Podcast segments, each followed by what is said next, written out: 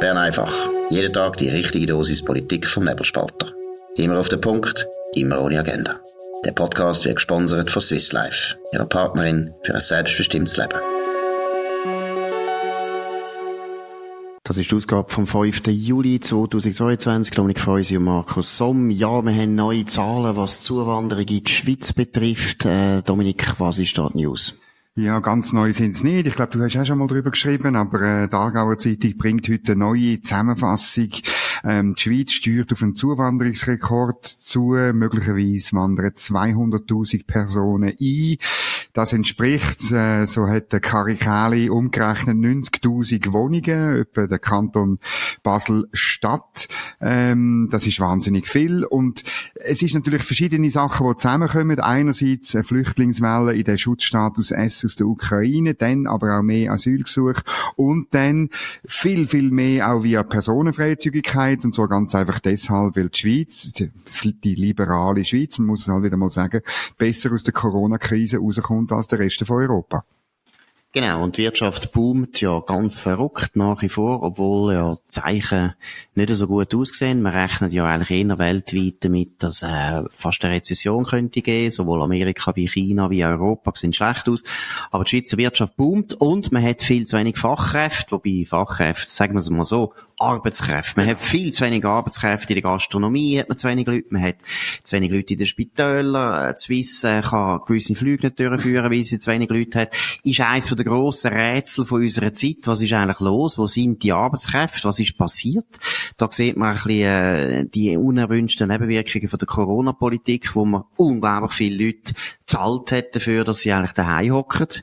Heute würde ich sagen, ja, hat sich eigentlich gezeigt, dass die ganze Pandemie, kann man jetzt auch mal deutlich sagen, wahrscheinlich übertrieben hat. Man hätte wahrscheinlich viel weniger Vorsichtsmaßnahmen müssen machen, als man dann gemacht hat. Aber ist ja gleich.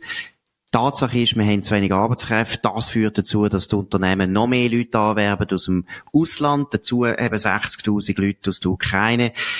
Ich bin überzeugt, du weißt es, Dominik, wir haben ja letztes Mal eine Diskussion gehabt mit dem Gerhard Pfister von der Mitte, Präsident, und er hat äh, eher äh, skeptisch reagiert, als ich gesagt habe, ich glaube, Zuwanderung wird eines der grossen Themen wieder, könnte ja das Thema werden vom nächsten Wahlkampf. Die SVP wird das sicher probieren, aber ich glaube, es ist eben real ein Riesenthema und es gibt immer mehr Leute, die das einfach, ja, sehr stört, dass einfach, dass unser Land einfach immer mehr Einwohner hat. Das ist der Punkt. Ja, ich habe auch ähm, ein Gespräch geführt bei Feusi Federal mit der Heidi zu Kraken und habe eigentlich ohne grosse äh, Hintergedanken, kann ich sie einfach, weil sie Präsidentin ist vom Heimatschutz, ähm, von der Heimatschutzkommission der Eidgenössischen, habe ich gefragt, ja, wo wohnen denn die 10 Millionen Leute, die 10 Millionen, was das Bundesamt für Statistik vorgesehen bis 2040? Ich muss sagen, wenn die Aargauer Zeitung recht hat, ist es nicht 2040, sondern 2030. Aber item, wo wohnen die, oder? Und die, die werden irgendwo in dem, in dem Agglomerations- Überbauungsgürtel zwischen Rorschach und Genf äh, leben mehrheitlich, oder? Und ähm, das Angebot ist begrenzt, die Preise werden noch mehr steigen. Das ist wirklich, das sind große Fragen. Und das Problem, glaube ich, im Parlament, ich rede jetzt ein bisschen, ja, wenn ich mit mit mit äh, Politikern über das rede, ist, oder einerseits ähm, Zuwanderung via Personenfreizügigkeit ist ein Vielfaches von der äh, vom vom Asylthema oder? Und dort hast du dann sofort, bist du in der EU-Problematik drin, oder? Und das, ja, das ist mühsam, weil Personenfreizügigkeit ist jetzt halt so, haben wir einmal unterschrieben, sagen viele mittlerweile, ist vielleicht nicht so gescheit gewesen, weil sie ja eigentlich mit der wirtschaftlichen Zusammenarbeit, mit mit, mit dem Mitmachen in dem Binnenmarkt eigentlich nichts zu tun hat, oder? Hans-Werner Sinn, grosser Ökonom von Deutschland, sagt ganz offen, Personenfreizügigkeit braucht es nicht fürs Funktionieren von einem Binnenmarkt. Sogar ein Papier Papier vom Bräuchel ähm, Think Tank, einem EU-freundlichen Think Tank, mal gegründet vom Herrn Conti, ähm, äh, Mario Draghi steht dabei und so weiter, hat auch gesagt, das braucht es eigentlich nicht. Aber ist halt, ist halt Ideologie oder schon fast Dogma, oder, in der Europäischen Union. Und da, das Thema, das wird man in Bern eigentlich nicht, nicht gross diskutieren.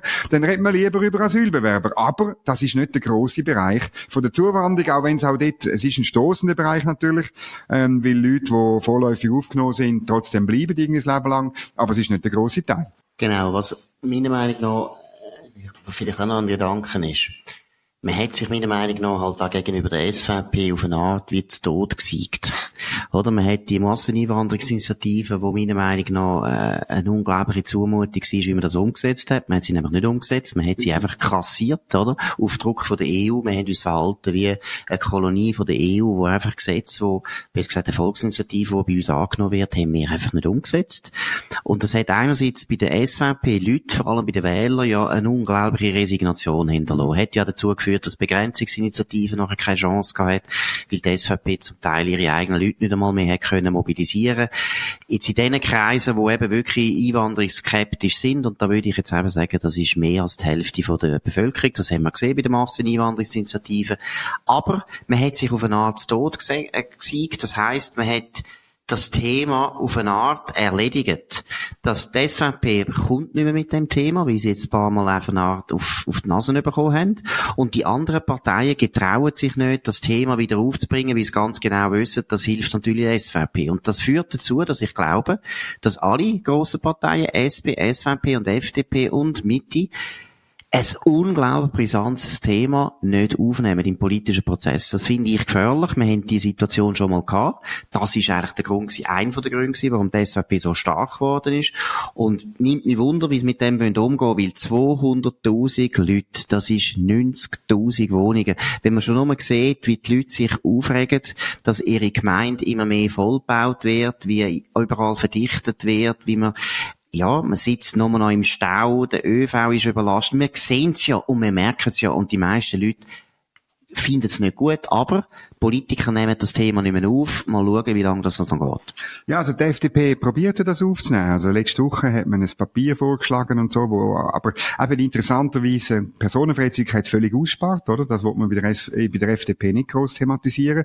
Und ein zweiter blinden Fleck gibt's bei dieser Debatte jeweils immer. Ähm, das ist beim Asylbereich, bei der vorläufig Aufgenommenen, die Frage vom Non-Refoulement-Gebot, oder? Es passiert etwa die so in den sozialen Medien. Ich kann mich zum Beispiel Ständerat Damian Müller erinnern, der sagt, ja, wir müssen die, äh, die Leute, die nur vorläufige Aufnahmen haben und eigentlich das Asylgesuch ablehnen, müssen wir zurückschaffen, oder? Und dann frage ich in der Regel, ja, sind Sie denn der Meinung, wir müssen das Non-Refoulement-Gebot, also das völkerrechtliche Grundsatz, man darf Menschen nicht in ein Land zurückschicken, wo ihnen möglicherweise etwas könnte passieren. Sind Sie denn der Meinung, wir müssen das aufweichen, oder? Und dann im Schluss haben dann die Damen und Herren Politiker bei der, bei dieser Debatte, wo man meiner Ansicht nach müsste führen, weil so als absolutes Dogma ist der, der Grundsatz ist einfach nicht praktikabel. Nicht, wenn man weiß, was Asyl eigentlich wäre. Aber zu dem sind sie am Schluss gleich nicht bereit. Ja, wobei ich würde jetzt auch noch etwas ein bisschen korrigieren. So viel ich weiss, das Hauptproblem von der vorläufig aufgenommen ist nicht einmal das Non-Refoulement, sondern dass die Länder sie nicht wollen zurückhaben. Das ist das Hauptproblem, oder? Dass zum Beispiel Eritrea eines der grössten Problemländer, wo wir eigentlich haben, dass Eritrea sich weigert, die äh, sogenannten angeblich äh, politisch Verfolgten wieder aufzunehmen. Weil der Punkt ist, wenn du wirklich musst damit rechnen, dass ein politischer Flüchtling oder ein Flüchtling in seinem Heimatland schlecht behandelt wird, dann musst du ihn eigentlich anerkennen als Flüchtling. Das ist ja meiner Meinung nach ein Grund, warum man soll Asyl geben Und die anerkannten Flüchtlinge tun wir ja genau aus dem Grund dann nachher bei uns behalten. Aber in der Vorläufig aufgenommen ist ja immer so, dass man sagt, es ist jetzt grosse Zumutung für der Flüchtling, weil er vielleicht schon eine Familie hat oder weil seine Kinder Schweizer sind oder die Frau ist Schweizer. Es gibt mehrere Gründe. Oder eben, und das ist der Hauptgrund, dass die Länder die nicht zurücknehmen. Das ist das Problem. Und ja, das ist es ist wirklich, es ist eigentlich ein Elend. Aber was ich auch noch will sagen, wegen der FDP, wegen der Personenfreizügigkeit, ja gut, ich sehe dort aber auch wieder das Dilemma. Weil das Dilemma ist, unsere Arbeitskräfte fehlen. Unsere Wirtschaft hat echt das Problem. Ich bin dafür, dass wir Drittstaatenregelungen aufweichen Ich bin dafür, dass wir könnten, wir müssen sowieso können in der ganzen Welt rekrutieren. Und heute haben wir eine von der schlechtesten Lösungen, die es gibt, weil wir haben eine Personenfreizügigkeit mit der EU, wo selber zu wenig Arbeitskräfte hat. Also Deutschland ist auch genauso austrocknet wie uns, äh, wie wir. Das heisst, wir haben dort gar nicht mehr viele Arbeitskräfte zum holen. Und wir können aus den Drittstaaten keine Arbeitskräfte holen. Gleichzeitig haben wir bei der Personenfreizügigkeit immer noch einen wahnsinnigen Zudrang aber das sind offensichtlich, ich weiß nicht warum, aber das sind offensichtlich Leute, wo nicht die offenen Stellen von unserer Wirtschaft besetzen. Das finde ich nämlich auch absurd. Ich kann mir gar nicht erklären, warum unsere Wirtschaft einerseits zu wenig Fachkräfte hat und gleichzeitig haben wir eine Rekordeinwanderung auch aus der EU. Fragt man sich, ja, was machen denn die Leute bei uns? Die gehen offensichtlich nicht arbeiten. Ja, in die Richtung geht's natürlich schon, oder? Also dort haben wir ein Problem, glaube ich, das muss man noch ein bisschen auf Zahlen warten, wie genau mit der Beschäftigung das weitergegangen ist nach Corona. Äh, noch ein zweites Thema heute, nämlich Lugano-Deklaration. Jetzt ist die wunderbare ähm, Konferenz in Lugano ist beendet. Man hat äh, ein, ein, äh, eine Deklaration verabschiedet, die ist wunderbar, die geht vom Grundsatz aus, dass man die Ukraine wieder aufbaut, irgendwann. Äh, äh, sie, sie halten fest, dass die Ukraine den Prozess wird steuern, aber dass die Reformen weitergehen müssen. Ähm, das Ziel ist to build back better. Das tönt auch wahnsinnig. Es ist halt so, wie die, wie die ähm, Deklarationen sind. Ähm, wir, wir haben das gut gemacht, die Konferenz als Schweiz. Sie haben äh, nicht nichts gebracht, aber auch nicht viel. Ähm, der Auftritt ist, ist nicht schlecht gewesen. Ich will da nicht rummerkeln. Aber die Deklaration Deklaration, sie ist so, wie die äh, Deklarationen jeweils sind. Wir tun sie unten dran verlinken, auch weil wir am Mittag beim Nebelspalter Lunch das allen unseren Fans versprochen haben. Ähm, weil man das manchmal ein bisschen muss im Original lesen Ich glaube, das ist eine gute Sache. Genau, und es ist natürlich logisch, das EDA kann ja nicht anders. Also man muss ja sagen, dass die Konferenz sehr gut war, weil die hat viel Geld gekostet. Die Steuerzahler haben da sehr viel müssen zahlen für etwas, wo wir äh, nicht wissen, was ist der Ertrag. Wir können dann schauen, in vier, fünf Jahren, wenn das Land so schnell aufgebaut worden ist und man dann kann zeigen, das ist in Lugano entschieden worden, deshalb ist das gut gelaufen Ehrlich gesagt habe ich nicht das Gefühl, dass irgendjemand, der ernsthaft ist, das wirklich glaubt. Es ist viel zu früh, um so Sachen zu besprechen. Am Schluss vom Tag geht es nur darum, wer zahlt wie viel. Und äh, da sind keine Zahlungsversprechungen gemacht worden, sondern sind nur eben Deklarationen abgegeben worden, wo alle wohlfeil sind. Niemand kostet das etwas, äh, hat politisch keine Folgen ja, also wie gesagt, wir haben ja die Konferenz sehr skeptisch begleitet. Wir bleiben skeptisch bis zum Schluss. Dafür haben wir noch ein anderes Thema, nämlich der Rudolf Strahm hat wieder mal gezeigt, dass er einfach ein Sozialdemokrat ist, der äh, einen eigenen Kopf hat und wo einfach noch selber denken kann. Um was geht's, Dominik? Ja, er hat ja seine Kolumnen im, bei den Tamedia-Blättern und die muss man wirklich gelesen haben. Das ist wirklich gut. Und zwar, weil er eben jeweils wieder einen Pflock einschlägt und es ist rundum, teilweise mit Befürchtung, teilweise mit Vorfreude erwartet worden, was echt der Rudolf Strahm äh, zur AHV-Vorlage sagt. Und heute ist das passiert. Er sagt, äh, es dürfe kein Defizit geben für die AHV. Es stimme, dass Frauen benachteiligt werden, aber nicht bei der AHV und nicht beim Rentenalter 65, wenn man es dann anhebt, von 64 auf 65 und äh, das Entscheidende ist, dass die AHV nicht gesund geschrumpft werde. Das tönt eigentlich natürlich gut, das finden wir auch, oder? Ich meine, es geht am Schluss wirklich darum, dass man wieder das herstellt, wo auch schon war, bei der, beim, beim, ganz am Anfang von der AHV, dass das Rentenalter gleich war, 65, für Männlein und Weiblein. Was nicht stimmt, ist, dass Frauen wirklich benachteiligt werden. Er kommt dann wieder mit der Statistik, mit dem Lohnunterschied, wo längst wieder leid ist, oder? Dass das wirklich so ist, dass man, dass man, dass man kann sagen, wegen Geschlecht verdienen die Frauen, es wird, es gehen verschiedene verschiedene Zahlen um, 5, 6, 8 bis zu 18 Prozent weniger. Es ist einfach so, dass es keine Statistik gibt, die das beweist. Und auch der andere Punkt finde ich, oder würde ich zumindest dem Rudolf Strahm auf, auf den Weg geben, ich meine, die AHV macht heute schon Defizit, oder? Das Umlageverfahren, also das Verfahren, das Geld von uns aktive, das, was wir in den Lohnprozent abgeben, verteilt wird auf die Rentner, das macht heute schon ein Defizit, und zwar rund 1 Milliarde pro Monat. Und es fällt nur deshalb nicht auf, weil wir eine Quersubventionierung haben von einem Bundesbeitrag, den wir kürzlich aufgetan haben, weil wir 1999 das Demografieprozent äh, beschlossen haben, wo man auch so da hat, dass das nicht für die Ewigkeit ist, sondern irgendwann einmal nicht mehr gebraucht wird.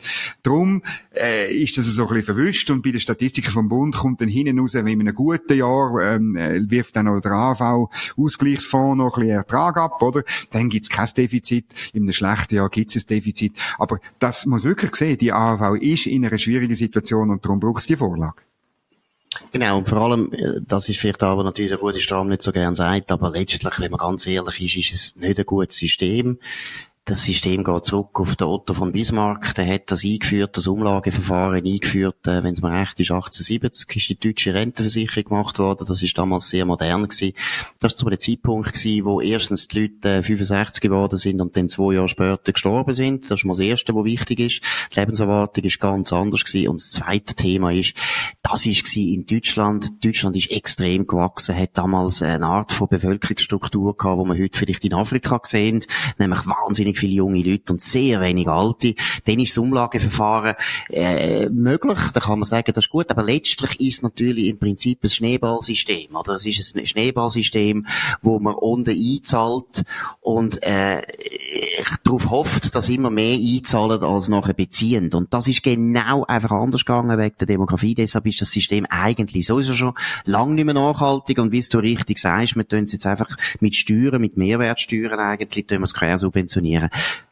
Trotzdem muss man den Rudolf Strahm einfach loben, weil immerhin, er ist ein führender Sozialdemokrat, er ist auch lange bei den Gewerkschaften gewesen, hat beim Smooth eine grosse Rolle gespielt. Ich meine, das ist nicht jemand, wo die Gewerkschaften einfach können wegblasen und sagen, ja, das ist ein dummer Sieger, das ist ein Ausbüter oder das ist ein Kapitalist, ein Grusiger. Nein, der Strahm ist einer von ihnen selber und sie wissen ganz genau, dass er recht hat, oder? Dass bei der AHV wirklich kein Geschlechterproblem gibt in dem Sinn. Im Gegenteil, die Frauen sind sogar eher Natürlich bevorteilt, das ist eindeutig, oder? Das ist klar. Also von dem her, glaube ich, und ich sage es immer wieder, und man muss es auf den bürgerlichen Stammbuch schreiben, die Abstimmung kann man spielend gewinnen. Die kann man gewinnen. Weil die Linken selber, der Stram zeigt's, selber wissen, dass eigentlich nicht eine Vorlage ist, die sie müssen bekämpfen wo sie eigentlich hätten einmal können sagen, komm, das lassen wir jetzt einmal durch und holen dafür etwas anderes raus und so weiter. Nein, die kann man gewinnen, aber dann müssen die Bürgerlichen hinstehen und mit dem, jetzt sagen wir es noch einmal, mit dem Hösitum aufhören, wo die ganze Zeit die Leute einfach schon verliebt sind in die Niederlage und einfach das Gefühl haben, wenn die Linken schon nur das Mühle aufmachen, dann hat man schon verloren. Wenn man es als meint, dann soll man aufhören, Politik machen und Raum machen für andere Leute, die es ein bisschen besser können. Nein, die Bürgerlichen sollen alles machen, dass sie diese Vorlage durchbringen. Gut, jetzt haben wir noch das letzte Thema, das ist das Thema Impfung. Was ist der äh, neueste Stand? Ja, der Bund hat heute, das Bundesamt für Gesundheit und die Eidgenössische Kommission für Impffragen hat heute äh, Empfehlungen für den Herbst formuliert. Und ja, es ist so ein bisschen Déjà-vu, weisst, ähm, Personen über 80 Jahren wird ab sofort eine weitere Auffrischung Auffrischimpfung empfohlen, also boosteren, boosteren, boosteren. Jetzt ist die Frage, oder, ob das nur der Anfang ist. Also in der Regel ist es ja dann so gekommen, ähm, man hat gesagt mit 80, drei Wochen später hat man gesagt mit 65 und dann hat man gesagt äh, mit, mit 40 und irgendwann hat man gesagt auch Kind und so. Ich bin nicht sicher, äh, ich will das nicht äh, irgendwie, irgendwie schon zu weit gehen, weil ich kann mir wirklich vorstellen, dass eine Impfung von Leuten über 80 Jahren durchaus Sinn macht, weil dort, äh, das sind Risikogruppen und die Impfung äh, führt zu einem milderen Verlauf. Ähm, das, ich, ich, da liegen Informationen vor, wo das, ähm, ähm, äh, ja, wo das ein bisschen in den Raum stellen und, und okay, ist wirklich, ist aber wirklich die Frage, ob, ob das, ich, ich will einfach nicht, dass es der Anfang ist, wieder von der nächsten, äh, von der nächsten herbei, äh, geschwadronierten Welle. Gut, erstens, da können wir jetzt mal eine Wette machen. Ich glaube, das kommt nicht mehr ehrlich gesagt, wobei du bist wahrscheinlich dieser Meinung. Ja, ich glaube, ich weiß es nicht. Die Journalisten wollen, dass es wieder kommt, weil äh, sie wollen wieder ins Homeoffice. Das ist ja so bequem gewesen. Das ist schön gewesen. Deshalb Medien, da muss man einfach wissen, müssen wir unseren Zuhörern einfach mal klar machen. Die Journalisten haben ein hohes Interesse, dass es wieder Corona gibt, weil für die Journalisten ist das eine der schönsten Zeiten von ihrem Leben. Sie können daheim hocken, dort ein bisschen scheffeln, den Kinder betreuen und ab und zu ein bisschen Sport machen und vor allem Klickzahlen sind hervorragend gewesen. Also, es ist natürlich wirklich, ich meine, das ist Weihnachten man muss nicht so viel schaffen, man kann daheim hocken und trotzdem ist die Leistung sehr, sehr gut. Und auch die Einnahmen sind gut gewesen für die Medien. Alle grossen Verlage haben Bombenjahr erlebt, die Corona. Also das ist nicht das Problem. Aber noch eines noch schnell wegen der Impfung. Erstens teile ich den Eindruck, äh, es ist ein bisschen Salamitaktik. Man hat ein bisschen Angst, jetzt eben, es wird dann wieder ausgeweitet. Gleichzeitig habe ich das Gefühl, ist doch auch wieder recht defensiv, dass man eben mit 80-Jährigen, das ist ja. meiner Meinung nach richtig, das ist ja die eigentliche Risikogruppe. Ich weiss jetzt Zahlen auch nicht mehr auswendig, aber sind über, glaube 80 Prozent sind ja über 80 gewesen von den Leuten, die echte Probleme bekommen mit dieser Krankheit. Also sie sind da schon ein bisschen defensiv. Zweitens muss ich aber schon auch sagen, wir haben jetzt schon zu viele Beispiele erlebt, ich muss sagen, in meiner Bekanntschaft, also von Leuten, die dreimal geimpft sind und trotzdem Corona haben. Und, und äh, wie wirkungsvoll die Impfung wirklich ist bei der Omikron-Variante, da kann man sich also schon mit Fug und Recht fragen. Und ob der Bund sich da so soll exponieren und sagen, ja, ich lege eigentlich die Hand ins Feuer, dass das etwas bringt und tun das deswegen auch empfehlen, kann man sich fragen. Ich würde es nicht machen. Als BAG hätte ich jetzt mal gesagt, jetzt ist langsam genug. Wir haben jetzt genug empfohlen und bei der Impfung sind also die Unsicherheiten jetzt zu gross, ob es wirklich etwas bringt. Ich meine auch der milde Verlauf. Also meine, bei uns, jetzt, bei uns in der Redaktion hat jetzt über da etwas bekommen und ist dreimal geimpft und der Verlauf ist nicht so mild. Also ich weiß nicht, ob man sich da so exponieren Vielleicht machen das einfach so und redet mit eurem Hausarzt drüber. Wie bei allen anderen Gesundheits- und Krankheitsangelegenheiten. Da gibt es ein äh, Vertrauensverhältnis. Das ist, ähm, äh, ich würde sagen, in 99,99 Prozent höher als Vertrauensverhältnis zum BAG. Und das ist gut so. Besprecht euch dort und, und ich finde wirklich, aber äh, ich, es ist da wieder eine Medienmitteilung gekommen und ich, ich habe wirklich mehr Déjà-vu als irgendwie, dass ich da wirklich könnte das beurteilen. Da gebe ich dir recht. Möglicherweise ist es, ist es nicht wahnsinnig etwas Tolles. Ja, vor allem, oder, wenn man jetzt schaut, letzte Woche ist rausgekommen, dass eine Expertengruppe ja die Politik in Deutschland untersucht hat und die sind ja zum Schluss gekommen, äh, der Bund dort hat sehr viele Sachen, Massnahmen beschlossen, ohne jede Datengrundlage, ohne jede empirische Evidenz. Die haben überall übertrieben. Das Gleiche weiss man aus Amerika. In der Schweiz hat man nur deswegen nicht so extrem können übertrieben, weil wir ein föderalistisches und auch Kollektivregierungssystem haben. Deshalb ist es nicht so schlimm gewesen, genau. Aber Letztlich haben die Behörden, da muss man jetzt einfach sagen, im Rückblick haben völlig überreagiert. Man sieht es ja auch in China, sie haben überreagiert. Und deshalb wäre es nicht schlecht, sie wären jetzt ein bisschen demütiger und ein bisschen ruhiger. Und ich finde das ein sehr guter Punkt, der Dominik sagt, gehen zum Hausarzt. Wir haben das Gesundheitssystem, das seit hunderten von Jahren recht gut funktioniert. Wir brauchen nicht irgendwelche Politologinnen, das ist die Direktorin vom BAG, Politologinnen, die uns beraten über Gesundheitsfragen. Für da haben wir ein Gesundheitswesen, wir haben ausgebildete Ärzte für das. Wir brauchen nicht Politologin. Ich bin auch Politolog und gebe auch keine, keine Empfehlungen, was Impfen betrifft. Gut, das ist es gewesen. Bern einfach an dem 5. Juli 2022. Dominik Freusi und Markus Somm auf nebelspalter.ch. Ihr könnt uns abonnieren auf nebelspalter.ch, könnt uns auf Spotify abonnieren oder auf Apple Podcasts oder anderswo.